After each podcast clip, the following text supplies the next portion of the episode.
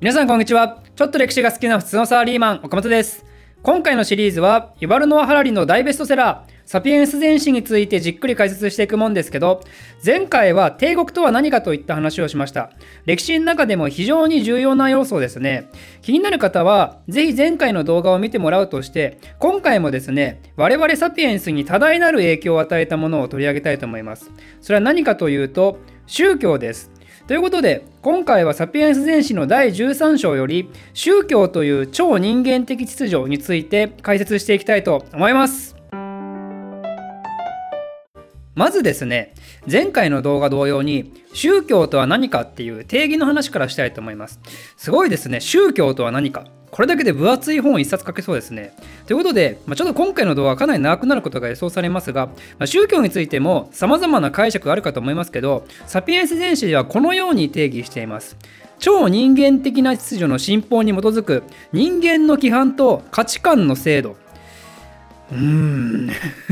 意味不明ですね、まあ、ちょっと解説をしていきますと超人間的な秩序の信奉に基づく人間の規範と価値観の制度ね。これ分解すると超人間的な秩序の信奉と人間の規範と価値観の制度の2つのキーセンテンスがあってまず超人間的な秩序っていうのは文字通り人間を超えた秩序。すなわち人間がその秩序を変えられないことを意味しますと。逆に秩序を変えられるものというと例えばサッカーなんかがあって人間はやろうとすれば好き勝手にサッカーのルール変えられますよね。オフサイドが腹心が全て正しく判断するには限界があるんでじゃあ VAR を採用しましょうとかサッカーのルール秩序を変えることができると。これって人間的な秩序なわけですよ。それに対して超人間的な秩序っていうのは人間がどうしようと変わらないルールなんだと、ま、例えばキリスト教の終末論っていう思想は人間の意思では今更変えられないわけですよ。でそのような超人間間的な秩序に基づいてそれを信じる人間の規範と価値観が何かしら確立する場合その状態を作り上げる制度こそが宗教っていうわけなんですね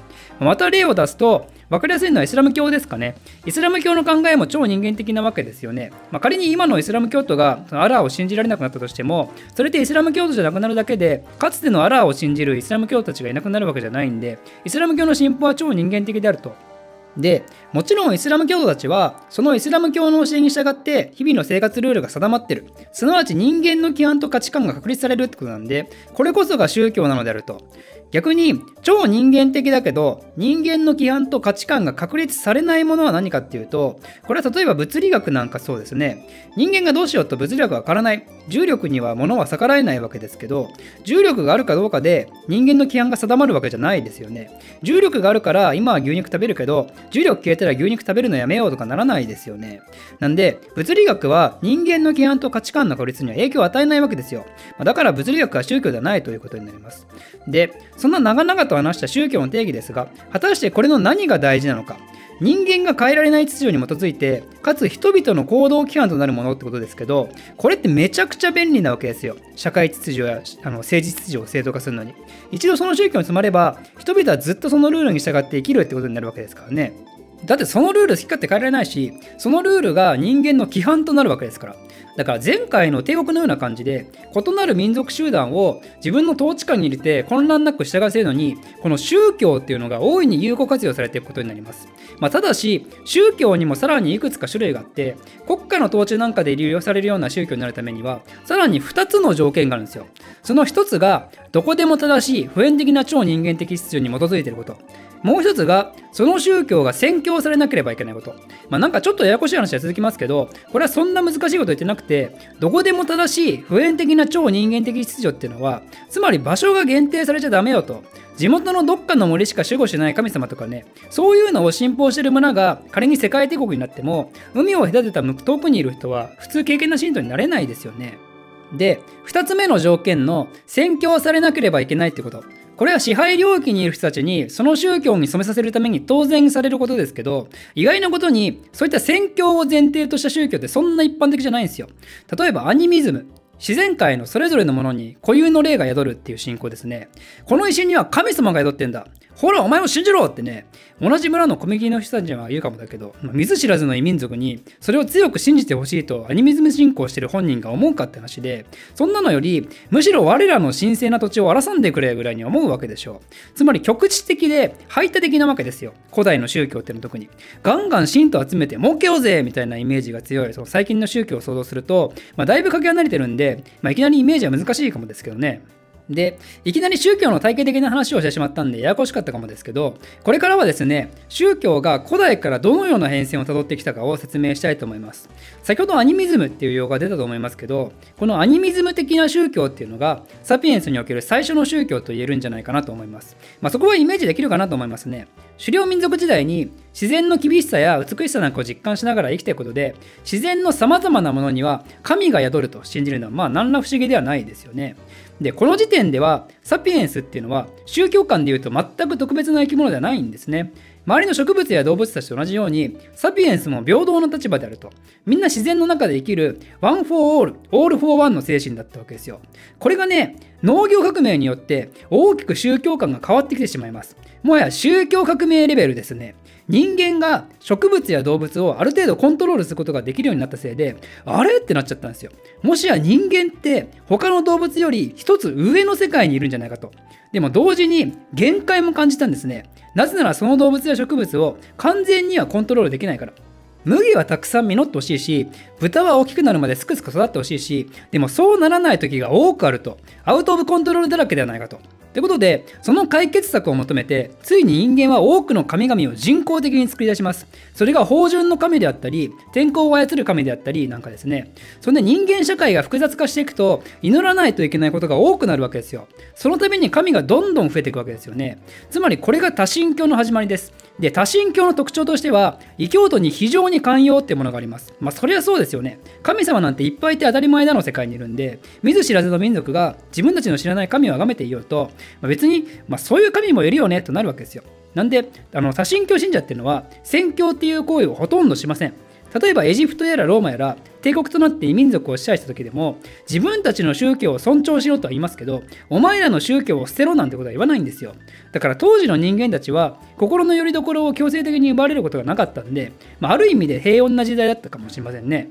争いはいつも合理的に起こるものだったと。領土問題とかね。でもそんな状況を大きく変えてしまうものがついに歴史上登場してしまいます。それは何かというと一神教になりますね。多神教信者の一部がいろいろ神様いるけどやっぱ自分の守護神様が一番だよなみたいな思考になってその自分がこよなく愛する神こそが唯一絶対の存在であるっていうような信仰に駆られるようになるわけですよ。でじゃあ世界で一番最初に登場した最初の一神教は何かっていうとこれは紀元前1350年頃のエジプトで出現したアテンっていう神です。アトンとも言いますけどアテンはもともとエジプトのさまざまいる神の中の小さな存在だったんですけど、当時のファラオのアメンホテップ4世という人がですね、ある日突然アテン以外の信仰を禁止したんですよ。まあ、これは政治的背景からそういうことをしたわけですけど、まあ、でも当時を生きていた人たちからしたら、これは衝撃的で、この宗教改革はすぐに挫折してしまいます。で、その後も各地で一神教の文化が生まれるんですけど、基本的には大体うまくいかないことが多いんですよ。というのも、普遍性がないことが多かったからですね。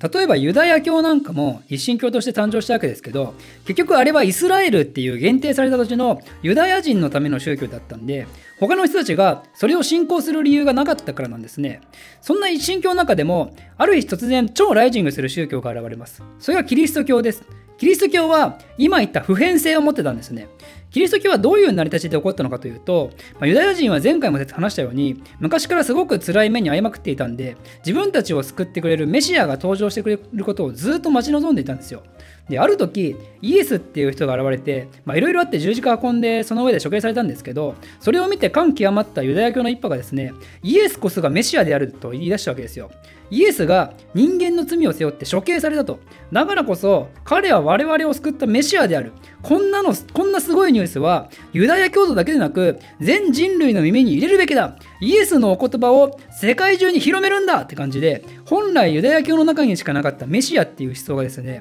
全人人類を対象に広まっていきます。メシアをギリシア語で言ったのがキリストですからね。だからイエスはイエス・キリストなわけでそんでこれをもってキリスト教は開始されたわけですよ。でそのキリスト教の考えはあれよあれよと広まってついには多神教帝国だったローマを完全に支配するにまで至ったんですね。これこそが宗教が国家に利用されるための2つの条件。どこでも正しい普遍的な超人間的秩序に基づいていること。そしてその宗教が宣教されなければいけないこと。これを満たした初めての宗教と言えるわけなんですね。このキリスト教の成功は7世紀のアラビア半島に誕生したイスラム教にも大きな影響を与えてその後の西ユーラシアの歴史はこのキリスト教とイスラム教によって動かされたといっても、まあ、過言ではないというわけなんですね。一神教信者っていうのは多神教と違って相手の宗教や異端に寛容になれないんで自分の宗教の正当性を示すために、まあ、それこそ暴力でも何でも使って競争相手を排除し続けたわけですよ。で歴史上影響が大きかったんで宗教って聞くとどうしても一神教のものに目が行きがちなんですけど一神教の他にもですね多神教から生まれた別のタイプの宗教があります。それが二元論って呼ばれるもの。二元論の宗教はですね善と悪にそれぞれ神のようなものがいてこの全宇宙はそれら2つが対立する戦場であるとしてるんですね。で悪は善から完全に独立している存在で善の神にもともと作られたようなものではないと。なんでそんなわざわざ悪者を登場させるのかっていうとこれは現実世界で起こる悪いことに対する答えなんですね。なんで清く正しく生きてるのに辛く苦しいことがあるのかと。なぜ悪いことが起こるのか。それはこの悪の組織がいるからであるってもんです、まあ、そうすれば自分を非常に簡単に納得させられますよね。一神教はそれができないからしんどいんですよ。なぜ神は人間を作ってくれないのかと。その理由を聞かれてもないのにいろいろ考え出すわけなんですよ。信仰が足りないからとか人間には現在があってとか、まあ、そんな小難しいこと考えないで悪いことが起こるのは悪い神がいるからだろうって単純に考えようよと、まあ、それが二元論なんですね。代表的なもんだとゾロアスター教があります。ペルシア帝国における重要な宗教ですね。ゾロアスター教は、この世界には善の神のアフラマズダがいて、悪の神のアーリマンっていうのがいるとしていて、そんでアフラマズダの象徴が火なので、みんなでアフラマズダを応援しようぜって言って火を拝むんですね。で、こうやって聞くと、二元論の説得性があると思うかもですけど、二元論にもまた問題があって、その善の神と悪の神は戦ってるのは分かったと。この二人の神は、何らかの物理法則に従って戦ってるんだろうと。その殴ったり蹴ったり飛んだりビーム出したり分かんないですけど、じゃあその物理法則は誰が生み出したんだよって話になってしまうんですね。善の神と悪の神が戦ってる舞台は、誰が作り出したんだよってことに説明ができないんですよ。でも一神教はもう単純ですからね、全部我らが神がお作りになられたと。だから世界の秩序を議論するときには一神教が説明つきやすくて、悪について語るときは二元論が説明つきやすいんですね。でちなみに一神教でも、例えばキリスト教の中には悪魔がいるじゃないかと。サタンとかいるじゃないかって思うかもですけど、これはバリバリ二元論的思想の影響を受けてますからね。もともと旧約聖書には二元論の信念は描かれてないですから。で、さらに言うと、キリスト教は多神教の影響を受けてるんですよ。その聖人とか天使とかいるでしょ。その年の守護聖人とかね、何あれってわけですよ。唯一絶対の神が全てをコントロールできるなら、他のものに対して祈る必要ないだろうと。だから矛盾してるわけですよ、一神教って実は。唯一絶対の神と言いつつ、神がコントロールしきれていないような悪の存在を認めていたり、神ほどの力を持たないにしても、何かしらありがたい力を持つ存在を認めていたり、まあ、でもね、人間にはとても便利な能力があるって話を以前しましたよね。仮に何かが矛盾していても、それを無意識的に受け入れる力が備わっていて、宗教における矛盾も実はそれで解決されちゃうわけですよ。で、この宗教が矛盾していても成立している状態、一つの宗教の中で様々な起源の儀式や観光を組み合わせることを混合主義と呼びます。で今回はもうちょっと話が続くんですけど次は世界に多く広まった普遍的な宗教のうち神や超自然的な力を信奉していないケースについて説明したいと思います。そんな宗教あるんかいって思うかもですがあるんですね。さあ何かというと仏教です。仏教だって世界各地に広がってますよね。そのどっかの国には国境になったりもして、つまり普遍的宗教ですと。でもキリスト教やイスラム教なんかと比べると、これはまた宗教のパターンが異なるんですね。それを理解してもらうためにも、仏教の成り立ちについてまた簡単に説明したいと思います。これね、すごいですよ。サピエンスネシでこのパート読んでて、私は仏教徒になりたくなったぐらいですね。ま日本人ならなんとなく仏教については知ってると思うんですけど、改めてその内容を学ぶとね、あ、仏教ってすごいんだなって素直に私は感じましたね。ということで、えー、仏教を生み出した人物はゴータマ・シッタールタっていう人なんですけどこの人は紀元前500年頃のヒマラヤにある小さな王国の王子だったんですね。なんでゴータマ自身はいい生活できたんですけどでも民衆がひどく苦しい生活してるわけですよ。で心優しいゴータマはそれを見て心を大変痛めたんですね。なんでこの世の中には苦しみなんてものがあるのかと。その苦しみっていうのは単純な戦争とか飢饉とかの身体的苦痛を伴う苦しみだけでなくて不安とか落胆とか嫉妬とか欲求不満とか心心の苦しみも含まれていてでしかも豪邸を建てるような金持ちで一見全てを手に入れて満足してそうな人たちですらも彼らもさらに上を目指そうとしてその財を増やそうと必死ではないかと決して満足しないではないかとどんな人間であっても苦しみから決して逃れられないのかと悩みに悩みまくってしまってなんとゴータマは王子っていう身分を捨てて放浪者としてインド北部を歩き回るんですよ。どうやったら人は苦しみから逃れることができるのかってことに、まあ、文字通り人生をかけて考え抜くんですね。で、ある時ゴータマは何年もの修行と瞑想を経て、ついにその答えを見つけます。その答えっていうのは、経験する何事も思いのままに受け止めるってこと。まあ、どういうことかっていうと人間の心はどんなことを経験しようともその後欲求が生じる仕組みになっていてこれを仏教用語では割愛と言いますがその割愛は常に不満を伴うと言ってるんですね。例えば心に不快なこと痛みとか悲しみが起こるとその不快感を取り除くことを割愛すると。で逆に心にとって快適なことを経験するとその心よさが持続してさらに強まることを割愛すると。なんでどんなパターンにおいても心は落ち着くことがなく常に欲求に満ち溢れるるわけなんですね。だからこそ、じゃあ自身が経験したことから、この割愛から切り離すべく、物事をあるがままに受け止めようじゃないかと。悲しみを悲しみとして、喜びを喜びとして受け止めると。それでおしまいと。あ、悲しみ、あ、悲しみ来たあ、喜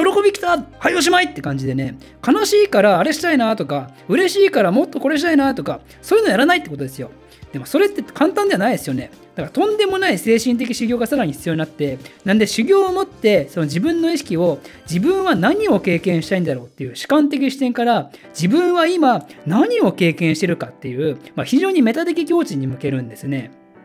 で、その修行の末、ついに割愛の日を完全に消し去ることができたら、人は完全な満足と平穏の状態が訪れるわけですよ。その状態のことを涅槃と言います。涅槃っていうのは消化するっていう意味ですね。割愛の火を消化したってことですよ。その涅槃の境地に達したゴータマは、悟りを開いた人っていう意味のブッダって呼ばれるようになって、そして彼は自身が築いたその歴史的大発見を多くの人に教えてあげることに残りの人生かけたと。それが仏教として世の中に広まっていくことになるわけなんですね。でただね、やっぱこの境地に至るのって尋常じゃない精神力が必要なんで、大半の人は真似できないわけですよ。だから仏教の広まりの結果何が起きたかというと悟りを開いた仏そのものをだんだんと崇拝するようになってそんでついには属性の問題を処理するために仏様にお祈りをするようになるっていう戦争勝たせてくれっつって、まあ、まさに割愛丸出しの祈りを涅槃の境地に至った人物にするっていう、まあ、何とも言えない感じに落ち着くわけなんですね。